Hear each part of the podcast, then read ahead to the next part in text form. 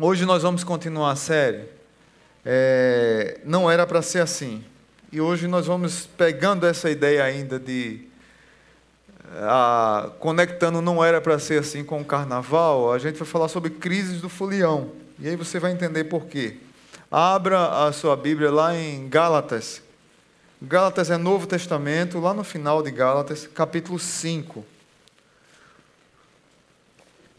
Paulo escreveu essa igreja, essa carta para a igreja da Galácia, que estava passando por algumas crises, especialmente de falso moralismo, falsa religiosidade, idolatria, pecado, e transformando o evangelho em algo completamente contrário ao evangelho. E aí eles viviam escravizados. E Paulo está dizendo assim: olha, vocês estão livres, livres em Cristo, livre para dizer não ao pecado, livre para dizer não à carne, livre para viver na dependência do Senhor. Mas muitos de vocês querem viver presos, um evangelho mentiroso. E aí Paulo, no capítulo 5, ele traz essa essa ideia de viver no espírito de viver livre. Então, capítulo 5, eu quero ler o verso primeiro e é a partir do verso 16 depois. O primeiro diz assim, 5, 1. Foi para a liberdade que Cristo nos libertou. Portanto, permaneçam firmes e não se deixem submeter novamente ao jugo de escravidão. E aí o verso 16 diz assim: Por isso digo, vivam pelo Espírito e de modo nenhum satisfarão os desejos da carne. Pois a carne deseja o que é contrário ao Espírito e o espírito o que é contrário à carne. Eles estão em conflito um com o outro, de modo que vocês não fazem o que desejam. Mas se vocês são guiados pelo espírito, não estão debaixo da lei. Ora, as obras da, da carne são manifestas: imoralidade sexual, impureza e libertinagem, idolatria e feitiçaria, ódio, discórdia, ciúmes, iras ira, egoísmo, dissensões, facções e inveja, embriaguez, orgias e coisas semelhantes. Eu os advirto como antes já os adverti. Aqueles que praticam estas coisas não herdarão o reino de Deus. Mas o fruto do Espírito é amor, alegria, paz, paciência, amabilidade, bondade, fidelidade, mansidão e domínio próprio. Contra estas coisas não há lei. Os que pertencem a Cristo, a Cristo Jesus, crucificaram a carne com suas paixões e seus desejos. Se vivemos pelo Espírito, andemos também pelo Espírito. Amém? Pai bendito, obrigado por tua palavra, por esse tempo precioso aqui com a igreja, e nós pedimos que nessa noite o Senhor chegue aos nossos corações, trazendo luz e consolo, mas confronto para que andemos no Espírito. No nome de Jesus. Amém. Queridos irmãos, você já, você já passou ou já esteve num lugar que você, por mais gente que tinha, você se sentiu sozinho? Tá tipo assim no estádio de futebol lotado, todo mundo feliz, você está com cara de feliz, mas você está vazio. O que é que eu estou fazendo aqui? Naquela falsa alegria, o seu olho e o seu interior está cheio de lágrimas. Porque você está num lugar que você não deveria estar. Eu já passei por essa experiência algumas vezes.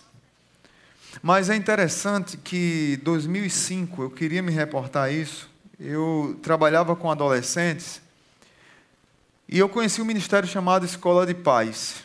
E eu queria conhecer esse ministério em loco. E eu viajei para São Paulo para um congresso e aproveitei e fui na igreja conhecer esse ministério. Começou com as mães orando por filhos naqueles prédios ali de São Paulo, num bairro nobre lá do Morumbi. E aqueles prédios gigantescos, as mães colocavam debaixo das portas. Olha, nós temos um encontro de oração pelos nossos filhos. Queria saber se você queria pedir oração pelos filhos ou queria orar também. E aí elas se reuniam, oravam, e esse ministério foi crescendo, crescendo, ao ponto de que eles fizeram eventos, congressos, treinamentos, e eles começaram a ir para a Parada Gay de São Paulo, que é a maior do Brasil. Mas eles iam para aquele lugar para orar por aquelas pessoas. E aquelas mães muitas vezes eram atacadas, a polícia tem que proteger, porque só, só mulher. E elas ficavam lá com camisa, eu posso orar por você? Você é como se fosse o meu filho, alguma coisa assim, faixas. E as pessoas saíam da marcha, alguns vinham para zombar e outros vinham já chorando, quebrado, desesperado, se ajoelhando, jogando seus pés daquelas mães, pedindo oração. Ninguém resiste à oração de uma mãe que ora por um filho. E ali vinha lésbica, vinha LGBT, agora tem LGBT, PQ, RSTU, VXZ, tem tudo agora. E essa turma vinha chorar, e esse ministério começou a crescer, e na igreja criou-se um ministério para cuidar dessas pessoas a, a, a lutarem contra esse pecado. Mas esse momento me chamou a atenção porque era num movimento gigantesco, trio elétrico, uma alegria, mas na verdade aquelas pessoas estavam ali em crise. Muitos já tinham tido experiência com Deus, muitos já tinham tido experiência com a igreja. E aí me reportou a outro ministério que trabalha no Carnaval do Rio de Janeiro. Esse é diferente, esse vai para alguns blocos, não para entregar panfleto, porque se eu for entregar panfleto lá em Recife, meu amigo, no Carnaval eu vou dançar frevo. Eu não vou entregar panfleto. Aceite Jesus como Senhor e Salvador. Não. Eles iam, ficavam observando as pessoas, e as pessoas que estavam tristes no carnaval, eles abordavam e começavam a orar. E a quantidade de pessoas que se convertiam, que realmente reconsideravam a posição de estar ali, que estavam ali apenas por uma fuga, para fugir de alguma coisa. E aí me lembro de uma marchinha de carnaval linda de Moacir Franco chamada Turbilhão. A música diz assim: A nossa vida é um carnaval. A gente brinca escondendo a dor. E toda a música traz a ideia de que muitas vezes nosso coração está cheio de cinzas, em crises, e nós muitas vezes colocamos máscaras para demonstrar alguma coisa que nós não somos, ou colocamos as máscaras para mostrar quem realmente somos. E porque estamos com as máscaras, nós escondemos a nossa identidade.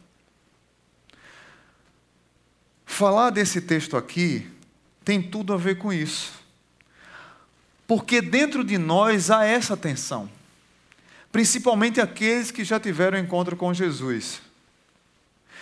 Falar de pecado nos traz a reflexão de como está o nosso coração e de quem realmente nós temos alimentado, se carne ou se espírito.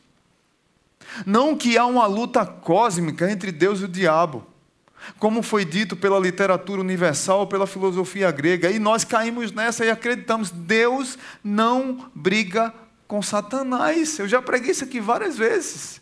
Deus é criador, o diabo é criatura. Deus não se rebaixa para brigar com o diabo.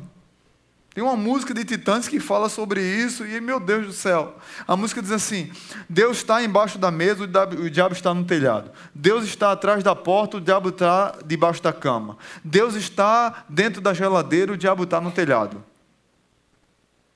Tudo errado aí. Mas o refrão da música está certo. E aí ele diz: O que há de errado com o meu coração? O que há de errado com o meu coração. Mas não existe batalha cósmica entre Deus e o diabo. Existe uma batalha no meu e no seu coração entre carne e espírito. E essa batalha que eu queria trazer hoje, essa tensão que existe, ela é real. E você precisa compreender que nós trazemos essa tensão dentro de nós. Porque, por causa de uma coisa chamada natureza humana dupla natureza: natureza divina, espiritual e natureza humana, carnal. Não há como conciliar carne e espírito. Eles são irreconciliáveis. Eles vivem em litígio o tempo todo, em briga o tempo todo. Essa crise é tão grande que o apóstolo Paulo, abra comigo, segure aí, você marca Gálatas e você puxa um pouquinho lá para Romanos capítulo 7. Nós cantamos agora Romanos capítulo 7. Romanos capítulo 7. Paulo reflete essa tensão de maneira interessantíssima. Romanos 7, a partir do verso Eu estou em Coríntios, meu Deus. Romanos capítulo 7. A partir do verso 15. Romanos 7, 15 diz assim: Não entendo o que faço, pois não faço o que desejo, mas o que odeio. E se faço o que não desejo, admito que a lei é boa. Neste caso, não sou mais eu quem o faz, mas o pecado que habita em mim.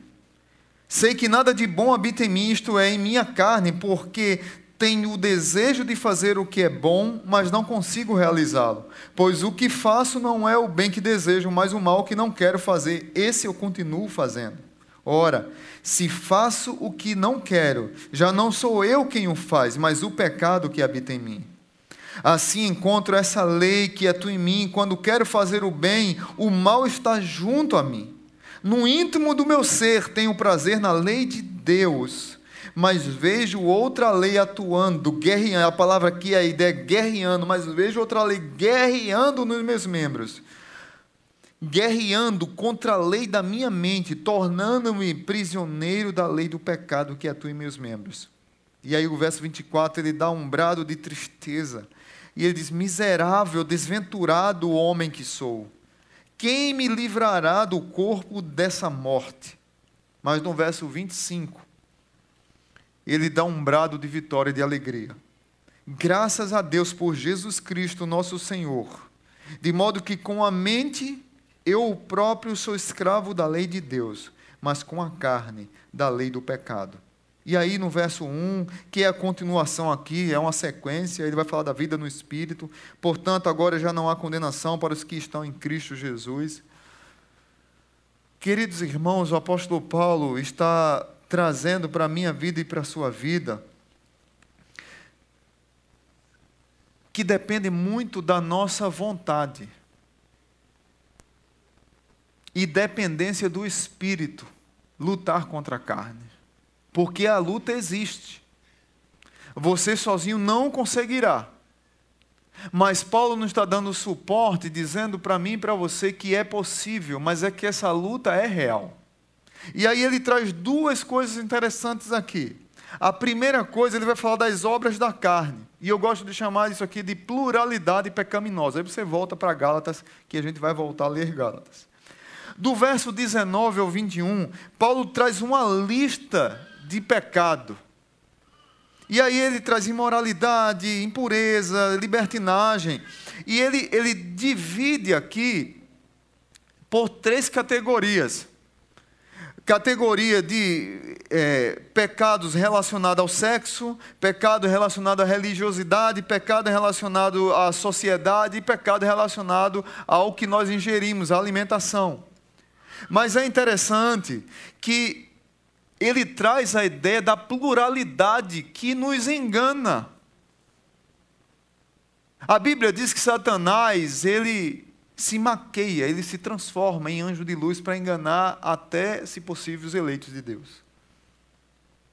As obras da carne, veja comigo o verso 19. Se você puder anotar, até vale a pena. Ora, as obras da carne é, é assim que está escrito? As obras da carne são. É plural. É para confundir é para deixar as pessoas sem saberem onde ir, para onde vai por que vai. É para mostrar para você o quanto, se nós cedermos aos desejos da carne, o quanto nós podemos nos desviar dia após dia. E aí ele traz essa lista falando nessas categorias. Eu não vou abordar todas elas porque a gente já vem pregando sobre isso, mas é interessante que se você olhar com carinho para as listas que Paulo trata sobre pecados, sempre ele começa com imoralidade sexual. Por quê? Qual é a intenção de Paulo? Por que sempre ele fala, toca nesse assunto? Porque é um problema real, queridos. E é um problema que tem levado pessoas a cair, a cair, a cair, a cair, não se consertar e vai e volta e, e não muda. E aí, as pessoas não percebem que a cultura tem nos ensinado a, a, a ter essa vida medíocre, depravada, estúpida, achando que está tudo bem. Mas é interessante essa ideia que a, a, a transformação cultural, para a gente tratar como normal, é tão grande. Eu quero só trazer esse detalhe. Domingo passado eu saí aqui do culto, aí sai cansado, três cultos, eu vou para casa, vou assistir Fantástico. Chego lá, uma avalanche de ataque contra a ministra Damares e contra o programa é, Adolescência primeiro, Gravidez depois. Um absurdo de pseudos intelectuais, depravados, professores universitários depravados, que dizem que conhecem a realidade do Brasil. Não conhecem dizendo que é estupidez fazer um programa, colocar a abstinência sexual como, como dentro do, como se fosse um, um, um anti, anti contra, contraceptivo.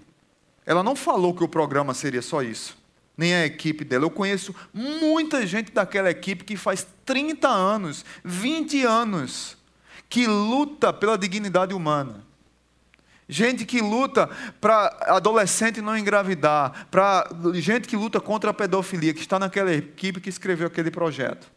Mas os pseudos intelectuais que dizem que é que tem adolescente transar. Os pais estúpidos, inclusive dentro das igrejas. Não, filho, pode transar. A minha casa pode abrir, está aqui o quarto. O quarto é motel. Você vem com a sua namorada, pode vir transar aqui. O nosso quarto é motel. Muita casa de crente transformando o quarto em motel. Esse público pseudo-intelectual que tem defendido isso é o mesmo público que diz assim: pode engravidar adolescente. Quando engravidar, aborta. É um discurso muito podre, né, gente? Esses miseráveis nasceram. Se eles fossem abortados, eles não eram a favor do aborto. Aí ontem eu recebo um vídeo de um youtuber que aquele eu não sei, eu acho que ele é, foi professor de Satanás. Eu acho que ele não foi aluno. E aí ele um vídeo ele gravando com imagens de crianças. O vídeo todo, imagem de, é, o vídeo é para confundir você mesmo. É ele com foto de em shows, ele tirando foto com crianças. Aí o rosto das crianças manchado, porque não pode, mas só criança, só criança. E ele falando, a igreja diz que sexo é um absurdo.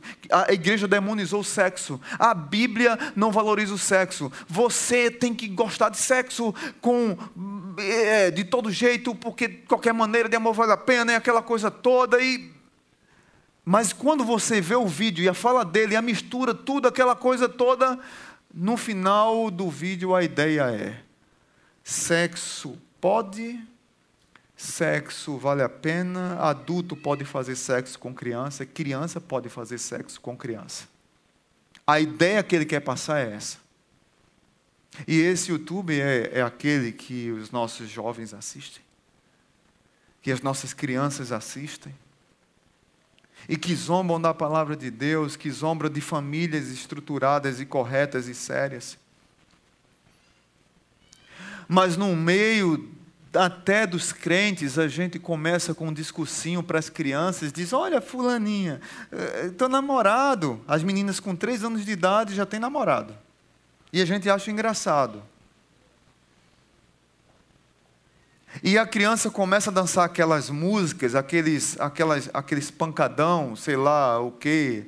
Aquelas músicas que depravam a mulher e tratam as mulheres como mercadoria e essa turma que se trata como mercadoria vem com o discurso de que é feminista.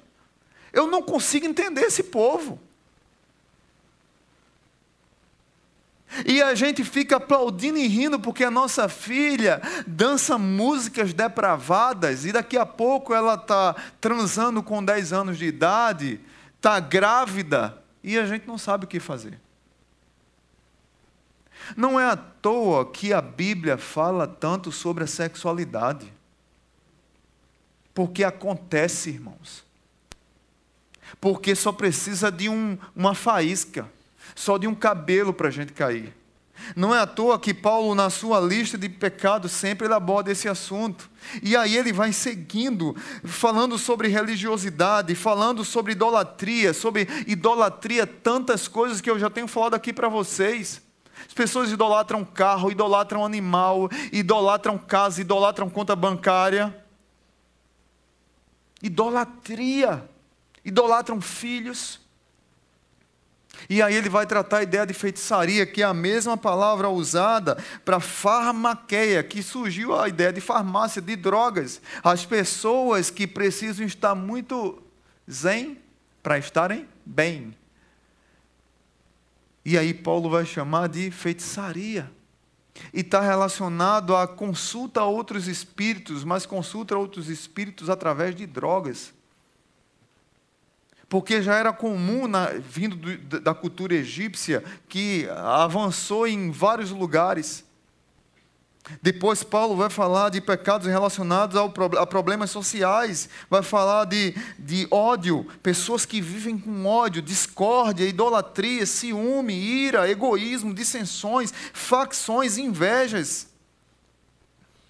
Eles existem, estão no nosso meio, estão no nosso interior o tempo todo, querendo nos derrubar querendo nos afligir, lutando contra o nosso espírito. A ideia da luta do verso 17: Pois a carne deseja o que é contrário ao espírito, e o espírito que é contrário à carne.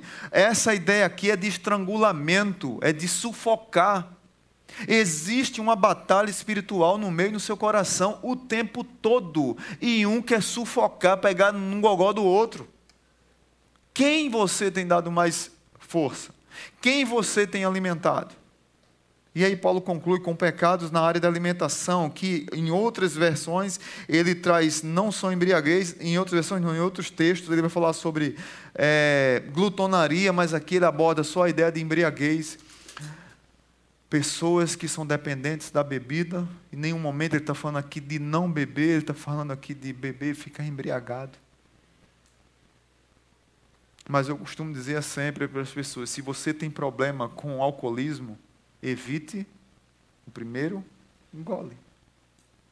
Para mim, os alcoólicos anônimos são fantásticos. Um dia de cada vez, 24 horas por dia, sete dias por semana. A vida toda. Um dia de cada vez. Se você tem problema com algum pecado, com algum vício, um dia de cada vez tente vencê-lo. Não queira dar uma de santarrão, de fortão que você vai vencer, você vai quebrar a cara. Porque ele existe. Então, Satanás ele tem essa habilidade de nos seduzir com a pluralidade de coisas. Mas veja o que é que diz a continuação do texto, lá no verso 22. Mas o fruto do Espírito são. Mas os frutos do Espírito são. É isso que está dizendo na sua Bíblia? Eu falei de pluralidade maligna, Agora eu vou falar do fruto do Espírito, que é singularidade divina. Mas o fruto do Espírito é. Então, se você falava os, os frutos do Espírito, então a partir de hoje você corta.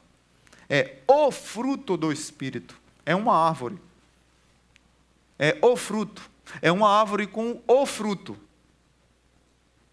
A ideia de uma coisa só, você tem um pacote. Alguns desenvolvem mais uma coisa, outros desenvolvem mais outra, mas Todos nós. E a lista não termina aqui. E aí ele cita alguns, mas não só é isso. Cita amor, a ideia de, do amor abnegado, um amor que retribui com ação bondosa, alegria. Não é uma alegria circunstancial, mas é estado de ser. Você tem o espírito, você é uma pessoa alegre.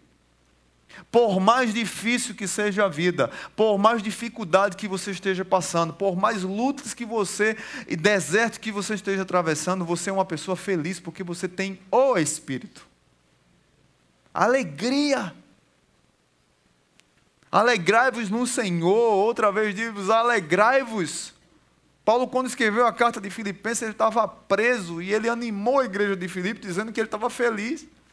e que os irmãos deveriam estar alegres. E aí, a alegria, daqui a pouco ele fala de paz, a paz que excede todo entendimento, paciência, longanimidade, amabilidade, bondade, mansidão, domínio próprio. Se você perceber, parece que é, é muito parecido, né? Paciência, longanimidade. O que é longanimidade? É pavio longo.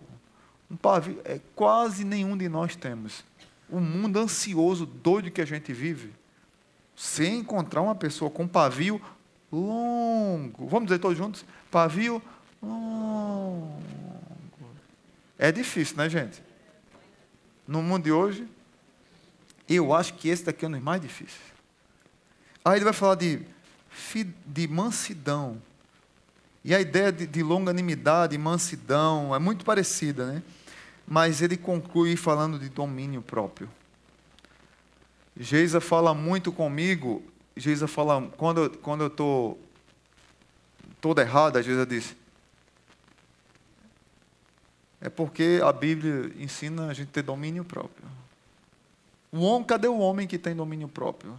Ela dá logo a facada esposar o gospel na veia assim. Não sei se vocês fazem isso com os maridos de vocês, a minha faz direto comigo, né? Sou pastor, mas eu sou pecador miserável também, né? Aí eu disse aqui aos jovens que eu ia para a pelada terça-feira. Nossa igreja tem uma pelada, um futebol, na terça e um no domingo. Para ver o fruto do Espírito no futebol. Não é? O fruto do Espírito. Eu vou pegar uma, vamos pegar uma câmera, viu, Renildo? A gente vai para o fruto, para ver o fruto do Espírito no futebol e no trânsito, para ver os irmãos dirigindo no trânsito que é que sai da boca deles no trânsito quando alguém dá uma cortada. Aí o, a, o irmão vai dar uma travada com o outro, ele dá assim na canela, assim. Ó. A paz do Senhor, irmão. Não é? O cara dá uma cortada no cara. Glória a Deus, Deus te abençoe. Não é assim que você faz? Não é, gente. A gente é carne. Mas Paulo está trazendo a ideia de que Deus é singular, Deus não, Deus não confunde. O fruto do Espírito, ele se revela e ele cobre as obras da carne. Quem nós estamos alimentando? Quantas vezes você já teve. Aí você deu uma respirada e conseguiu passar. Mas quantas vezes você não deveria ficar calado e às vezes precisa dizer, cara, não é assim que não, o caminho é esse aqui. E às vezes tem que falar duro mesmo. Mas todos nós somos assim, passamos por essas crises, essas lutas, a tensão é grande. Pergunta é, pastor, é possível vencer essa, essa tensão? É possível vencer essa crise interior? É possível estar em paz no meio de toda a turbulência? Ufa, é possível. É possível sim. Parece impossível. Muitas vezes, a maneira como se ensina na igreja, uma santidade fora do comum, traz um peso para as pessoas, que o próprio apóstolo Paulo, aqui, nessa mesma carta de Gálatas, ele diz a Pedro, que Pedro, quando via os irmãos, é, é, os irmãos que comiam porco, Pedro estava lá comendo um toicinho. Mas quando chegavam os judeus, Pedro se escondia. Não, eu não conheço essa turma aí, não. Sai ralé aí. Aí Paulo disse: Você é um hipócrita, Pedro. Você quer colocar nas costas das pessoas um peso que nem você carrega. Então, muitos de nós, por muito tempo, vivemos uma falsa moralidade, uma falsa religiosidade, mas por um tempo lá atrás a gente viveu uma falsa moralidade e hoje a gente entrou para o outro lado da libertinagem, que tudo pode e não é assim.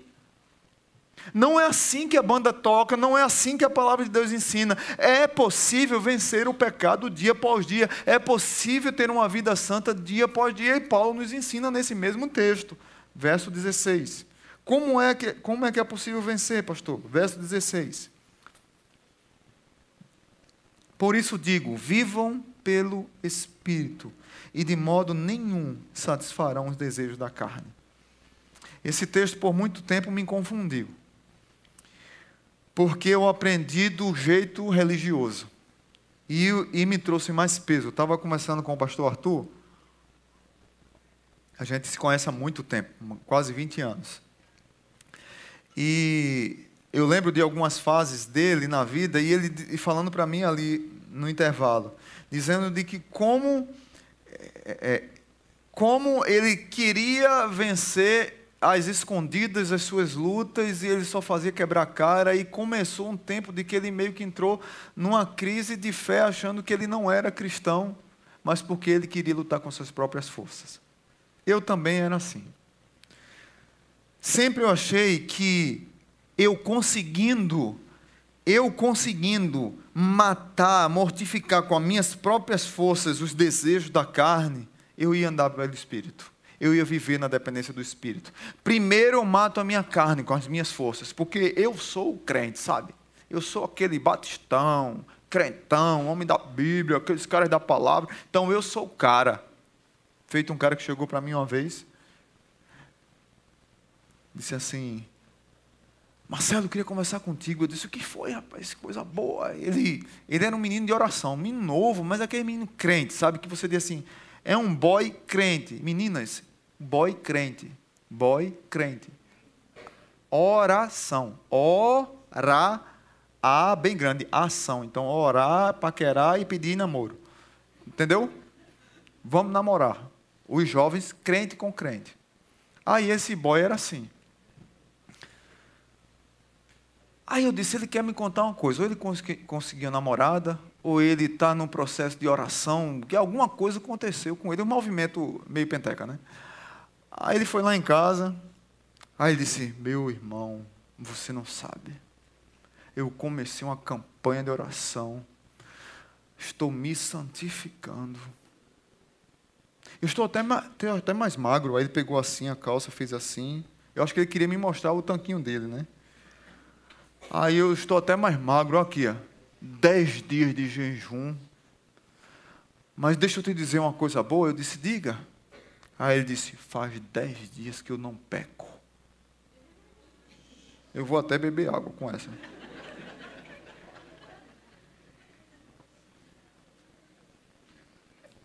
Bicho, o que, é que a gente diz para um caba desse?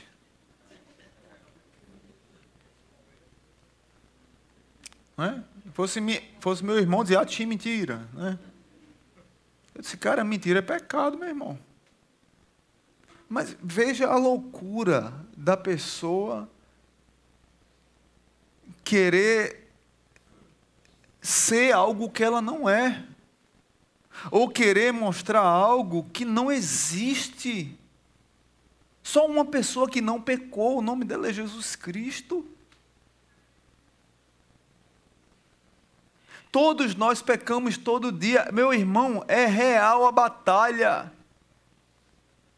Mas justamente esse, trecho, esse texto aqui ele fala o contrário.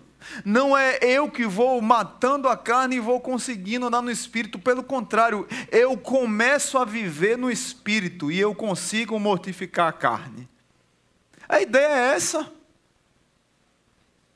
Nós precisamos compreender que nós vivemos, devemos viver pelo Espírito. E aí, ó, no verso 18, Paulo vai trazer essa mesma ideia, mas trazendo, falando de andar. Verso 18: Mas se vocês são guiados pelo Espírito, não estão debaixo da lei, serem guiados. E o verso 25 ele diz: Se vivemos pelo Espírito, andemos também pelo Espírito. Eu preciso depender do Espírito Santo para conseguir andar. Você já pôs uma criança para andar? Quando, quando os meus filhos começaram a andar, cada um era uma alegria. Hoje é bom demais, hoje a gente pega o celular e filma, mas a, a alegria de você ver o filho andando, Laricinha, Tentenzinha, começando a andar, olha, hoje maior do que eu, grandona, 20 anos.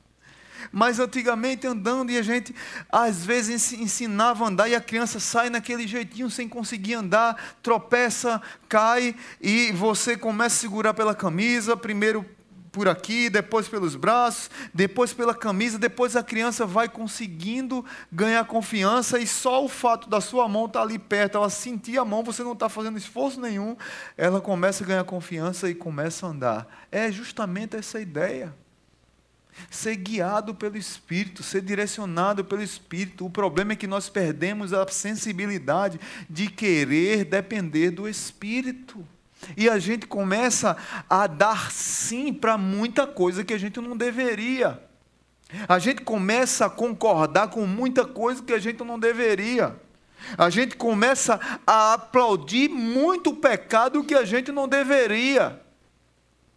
Porque você vê essa avalanche de crente brigando com ideologias, porque não compreenderam o Evangelho. Porque você vê crente idolatrando tudo? Porque não compreenderam o Evangelho, porque não dependem do Espírito, porque não andam no Espírito. E aí acha que tudo é normal e que está tudo legal. E não está. Tem um filme espetacular chamado Fora de Rumo, que fala dessa fala sobre pecado. Não é um filme cristão, é um filme com Jennifer Aniston e Russell Crowe, eu acho. Eu falei Craven, Craven ou é o que fez Gladiador? É isso, gente? Não tem nenhum cinéfilo aqui, não é? Hã?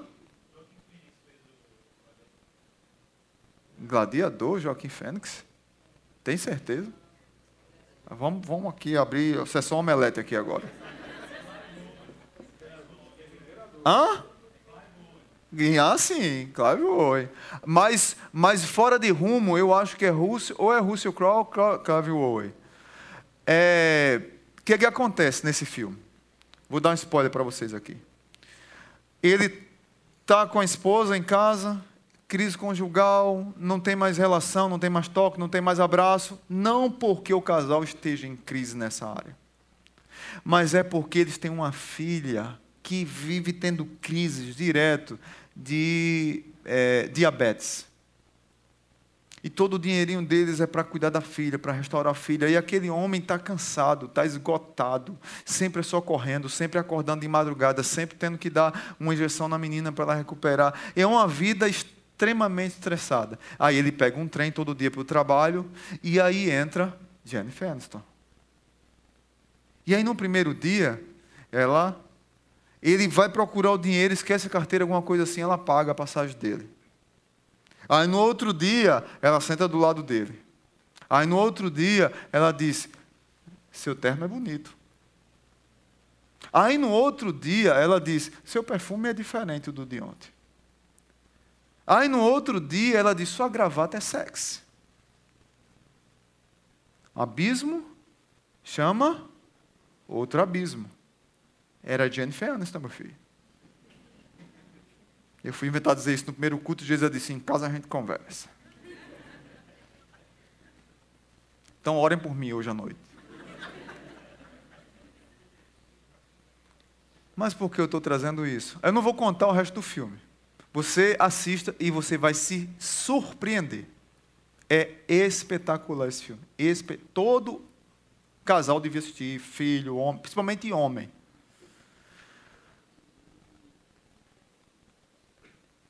Mas por que eu estou trazendo essa realidade? Porque para a gente cair é apenas um fio de cabelo, é apenas uma casquinha de banana. E a gente precisa andar no espírito para aprender a dizer não para algumas coisas. Sabe o que é ser livre? Eu vejo os crentes cantando: Eu sou livre, eu sou livre, eu sou livre. Foi para a liberdade que Cristo nos libertou. Portanto, permaneçam firmes e não se deixem submeter novamente a um jugo de escravidão. Paulo está falando de pecado. Sabe o que é ser livre? Ser livre é dizer não ao pecado. Ser livre é eu ter liberdade e dependência, sensibilidade do Espírito para dizer não ao que eu não deveria nunca dizer sim. As pessoas cantam que são livres, mas são escravas. Que liberdade é essa? E aí, Paulo nos traz uma última reflexão no verso 24. Primeiro, é possível vencer a, a crise no coração? Sim. Comandando, sendo guiado, sendo direcionado pelo Espírito. Segundo, crucificando a carne. Verso 24. Os que pertencem a Cristo Jesus crucificaram a carne com suas paixões e seus desejos. Paulo traz a ideia aqui de crucificarmos a nossa carne. Não é a mesma ideia que Paulo fala lá em próprio Gálatas capítulo 2, verso 20, que ele fala que aqueles que estão em Cristo foram crucificados, nós fomos crucificados com Cristo. A ideia lá é de salvação. A ideia lá é de rendição ao evangelho. A ideia aqui é de eu render minha vida ao Espírito e eu tomar a decisão de agradar a Deus, alimentando o Espírito e não cedendo à carne. Então o que é que eu preciso, pastor?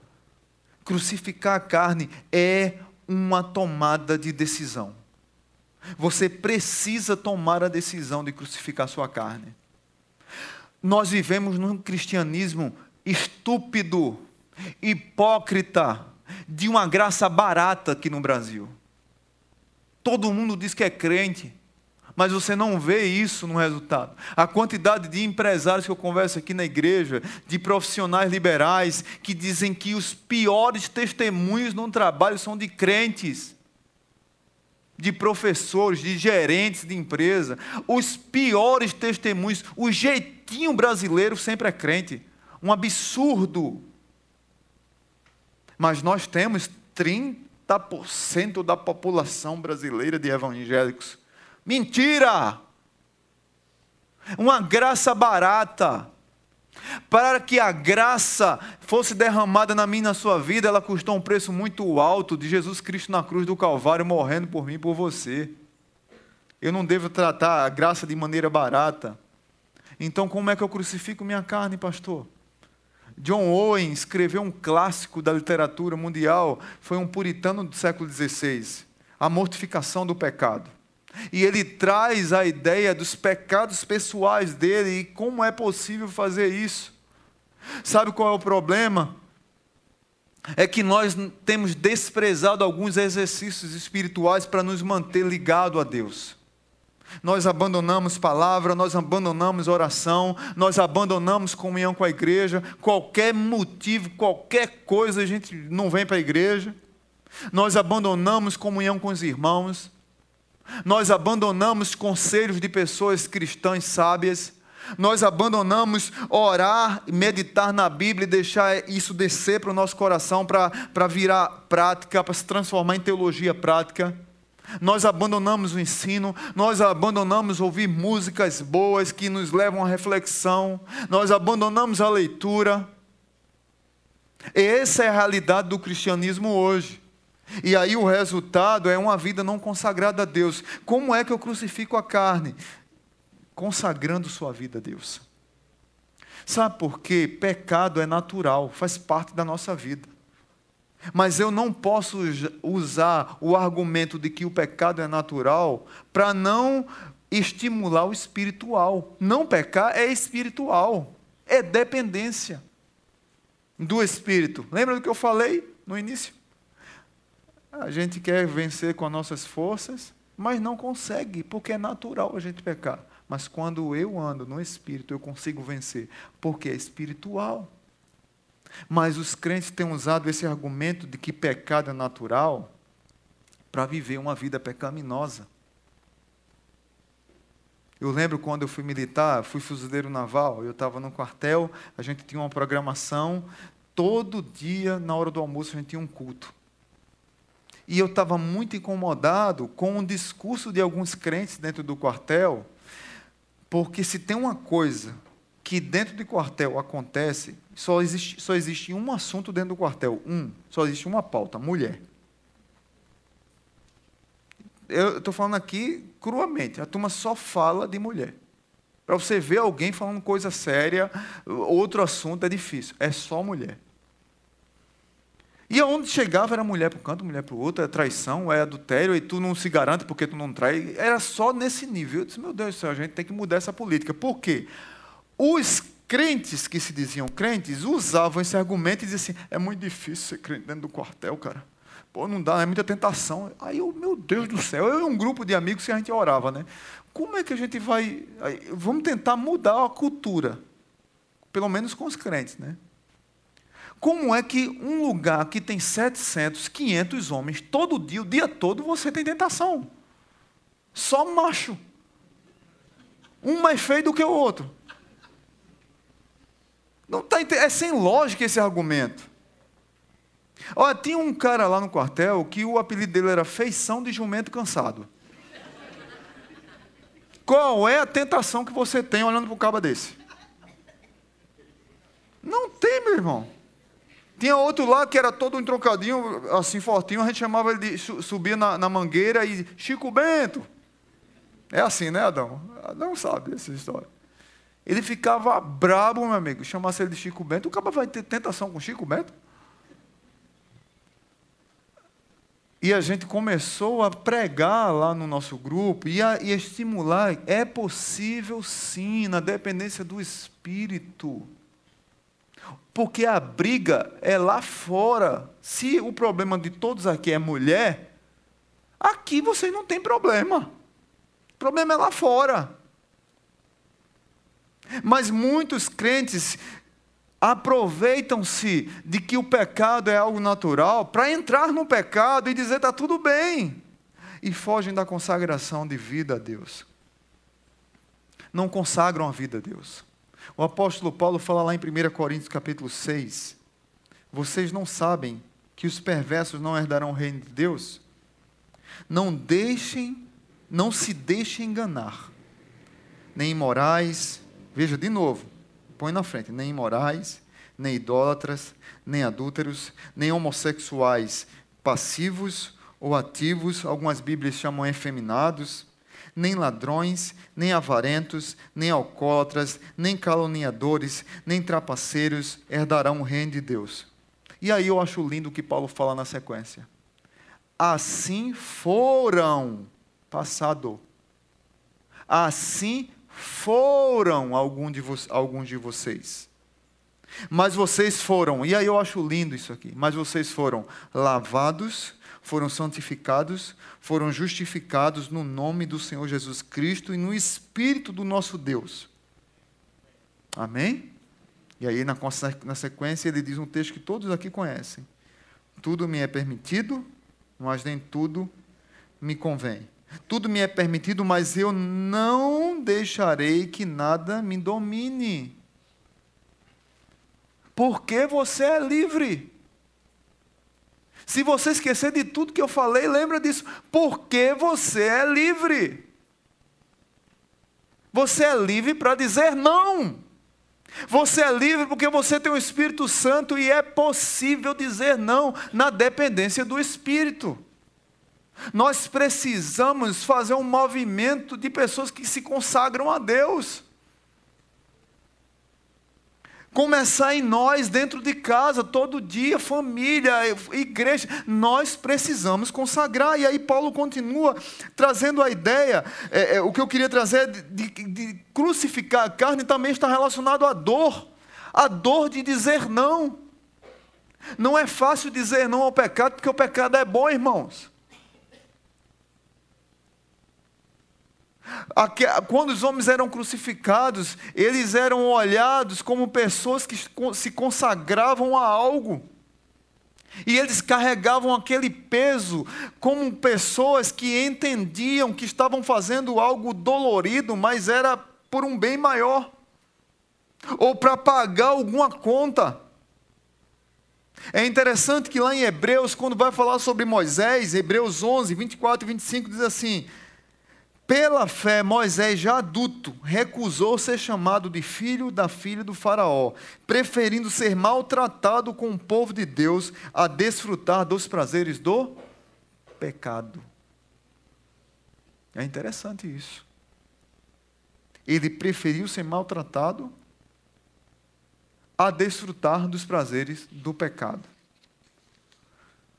Cadê a geração que que diz que está liberta em Cristo, que põe fogo, que destrói tudo, arrebentou tudo, é o crente das galáxias, mas que não consegue ser maltratado por dizer não. Eu quero ver essa geração.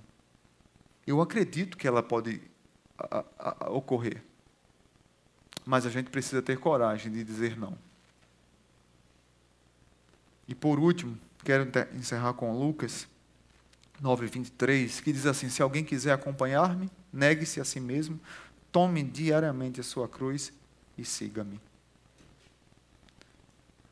Tomar a cruz está relacionado, crucificar a carne está relacionado à consagração, à dor de dizer não ao pecado e uma luta gradual e diária. Eu prefiro o discurso dos alcoólicos anônimos. Um dia de cada vez, sete dias por semana, 24 horas por dia. Eu prefiro esse discurso. Dia após dia, depender do Espírito, lutar para vencer a minha carne. Lutar para vencer essa luta interior. Paulo diz: não apague o espírito. Dependam do espírito, não entristeça o espírito. Porque muitos de nós, eu e você, somos tendenciosos o tempo todo a alimentar a carne. Que Deus me ajude, que Deus lhe ajude nessas crises de folião que nós temos, a gente encher o pote do Espírito para vencer dia após dia. Amém? Pai Santo, muito obrigado. Está aqui a tua igreja. Todos começaram em mim, passa por essas crises. Não é fácil ser cristão e nunca foi, nunca foi fácil ser crente. Nunca. O Senhor nunca prometeu isso para nenhum de nós. Mas o Senhor nos animou. O Senhor disse que as lutas e as batalhas seriam diárias, que as tentações seriam diárias, que as dificuldades seriam diárias. Mas o Senhor sempre nos dá o escape, de maneira que nós possamos suportar. O Senhor nos dá o Espírito que ilumina e direciona o nosso caminho. O Senhor é lâmpada para os nossos pés. O Senhor é Deus que nos confronta. O Senhor é Pai que nos perdoa e nos recebe de volta. O Senhor é o Senhor que tem supremacia sobre todas as coisas da nossa vida e nos convida a um relacionamento verdadeiro e sincero. Não é fácil falar de pecado porque todos nós somos pecadores. Mas é possível vencer o pecado porque nós já fomos libertos em Cristo Jesus. Aleluia. É possível vencê-lo dia após dia. Mas talvez o que falte na minha vida na vida dos meus irmãos é a gente se matricular na academia da alma. E na academia da alma a gente toma suplemento para os músculos do espírito. Começar a levantar ferro, ir para esteira, levantar peso, perna, joelho, batata, tudo. Pescoço para que o nosso corpo espiritual ganhe músculos para que nós possamos ficar fortes na luta contra o pecado. Não por nossa força, mas pela força do Espírito. Mas muitos de nós temos desprezado a academia da alma e temos desprezado leitura da palavra, meditação, oração, devocionais, confissão de pecado, abraços calorosos em pessoas que nos amam e nos confrontam, reconhecer que tem pessoas que podem nos ajudar num processo de discipulado, numa célula, numa comunhão, a comunhão da igreja. Pai, nos ajuda, nos ajuda a fortificar o espírito. Só assim a gente pode andar no espírito, ser guiado pelo espírito. Só assim a gente vai conseguir crucificar a carne. Nos dá força, porque é possível avançar. Que o amor de Deus, o Pai, Que a graça maravilhosa de Jesus e que a comunhão do Espírito nos acompanhe, nos dê uma semana cheia de bênção, debaixo da tua graça e da tua vontade. Amém. Amém. Fica de pé, dá um abraço no seu irmão, diga assim para ele: é possível viver no Espírito, é possível viver.